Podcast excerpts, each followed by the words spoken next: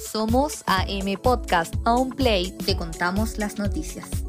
¿Qué tal? Bienvenidos. Comenzamos el resumen noticioso de este 22 de junio, partiendo como siempre con una actualización del coronavirus en Chile, porque hoy se reportaron 4.608 nuevos contagios, lo que eleva el total a 246.963 casos reportados en el país. De ellos, 37.064 se encuentran activos.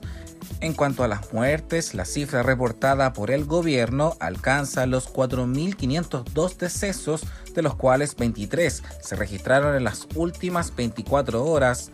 Estos no consideran lo reportado por el Departamento de Estadísticas e Información de Salud, entidad que asegura que existen más de 7.364 fallecidos en todo el país. Continuando en el mismo tema, polémica causó el funeral de Bernardino Piñera, un sacerdote de 104 años que además es tío del presidente de la República, Sebastián Piñera, que falleció contagiado con COVID-19. Al rito funerario acudieron 20 familiares, 3 sacerdotes, 6 músicos y 2 fotógrafos que elevaron el número de asistentes a 31, violando el protocolo de seguridad establecido por el propio Ministerio de Salud que permite un máximo de 20 personas por cada ceremonia. Al respecto, la subsecretaria de Salud, Paula Daza, aseguró en entrevista con Canal 13 que todo se cumplía a las normas este protocolo fue absolutamente cumplido. El protocolo del Ministerio de Salud dice que los, eh, eh, ataúdes tienen que estar sellados y, los ataúdes que tienen vidrio están sellados. Son, ataúdes sellados que efectivamente no tienen ninguna posibilidad de contacto con las personas afuera. Así que ahí quiero ser muy clara, se cumplió 100% el protocolo eh, dado por el Ministerio de Salud. El, presidente Sebastián Piñera y el equipo tuvo mucha precaución y, y se cumplieron el número de personas que podían estar presentes, el ataúd absolutamente sellado y se cumplió 100% con los protocolos que dicta el Ministerio de Salud. Finalmente, en el ámbito político, esta tarde el tercer juzgado de garantía declaró admisible la querella presentada por el alcalde de Recoleta, Daniel Jadwe, en contra del presidente Sebastián Piñera y su exministro de Salud, Jaime Mañalich, por su presunta responsabilidad en las muertes por COVID-19 ocurridas en la comuna. La querella por cuasi delito de homicidio involucra también a la subsecretaria de Salud Paula Daza y al subsecretario de Redes Asistenciales Arturo Zúñiga, acusados de cometer acciones evidentemente erradas y retardadas para evitar la muerte de 62 personas. El recurso menciona que el actuar de los involucrados es negligente y grave en el control de la pandemia. Además, dice que existió ocultamiento de información que ha impedido el control de los contagios y el fallecimiento de miles de chilenos. Y comenzamos el bloque internacional con una actualización de la pandemia del coronavirus que ya cuenta con más de 9 millones de personas contagiadas y más de 470 mil muertos en todo el mundo.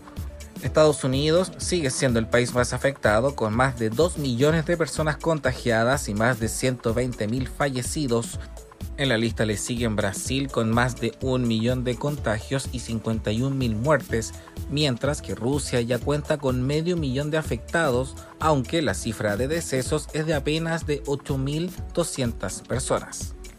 En noticias relacionadas con el coronavirus, unos trillizos que nacieron prematuramente el pasado miércoles en el norte de México dieron positivo por COVID-19, según informaron este lunes las autoridades de salud del estado de San Luis de Potosí.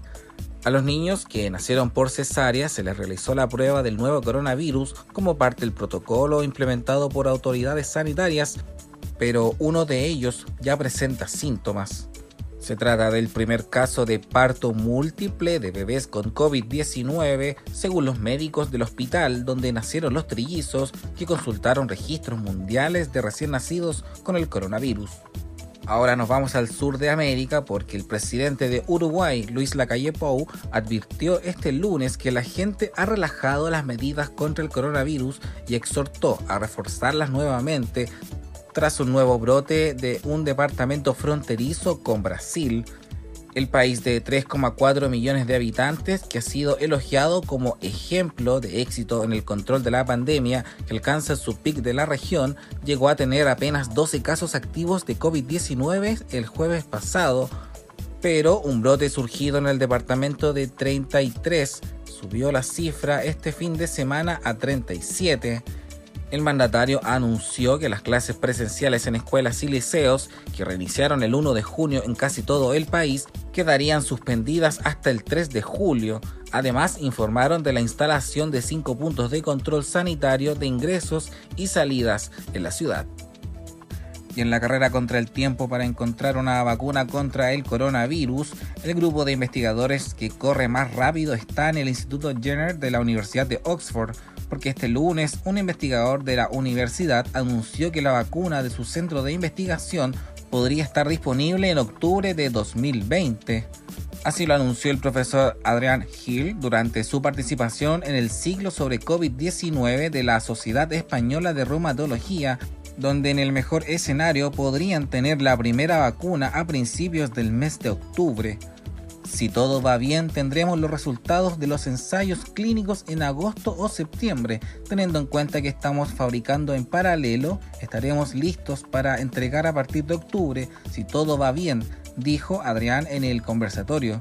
En tanto, desde la Organización Mundial de la Salud han dicho que ven factible que al menos 3 de los 10 laboratorios que han iniciado la búsqueda de la vacuna del coronavirus tengan éxito antes de fin de año. Durante su intervención, Hill también ha adelantado algunos datos sobre la vacuna que están desarrollando. Por ejemplo, se trata de una vacuna basada en virus vivos, en este caso es el adenovirus, con una capacidad muy elevada de replicación, lo que facilita que su producción se haga a gran escala, consiguiendo un gran número de dosis en menor tiempo y un costo mucho más bajo aunque señaló que no se sabe todavía por cuánto tiempo inmunizaría la vacuna que está siendo desarrollada por la Universidad de Oxford, pero con el tipo de vacuna todo parece indicar que sería anual, es decir, que tendría una estacionalidad como la gripe.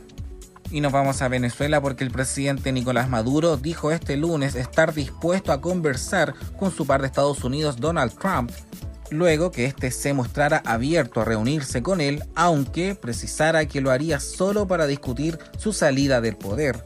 El presidente de Estados Unidos indicó en una entrevista publicada el domingo que está abierto a reunirse con Maduro y este lunes precisó en su cuenta de Twitter que solo se reuniría con Maduro para discutir su salida pacífica del poder.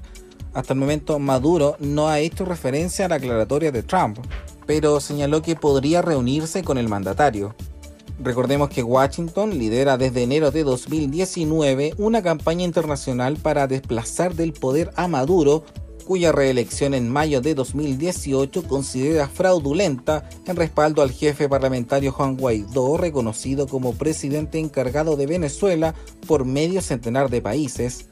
Sin embargo, pese a la batería de sanciones de Estados Unidos, que incluyen una prohibición de negociar crudo venezolano, Maduro se mantiene en el poder con el apoyo de aliados como Rusia o China. Dato Pop. ¿Sabía usted que hoy, pero en el año 1949, nace la actriz estadounidense Meryl Streep? Trabaja en el teatro antes de pasar al cine en el año 1977 con la cinta Julia, ganadora del premio Oscar por Kramer contra Kramer, La decisión de Sophie y La Dama de Hierro, además de ser la actriz más nominada en ese galardón con 17 candidaturas por filmes como El Cazador, Los Puentes de Madison y Música del Corazón, entre otras. En el 2017 recibió el premio de Cecil B. DeMille por su trayectoria.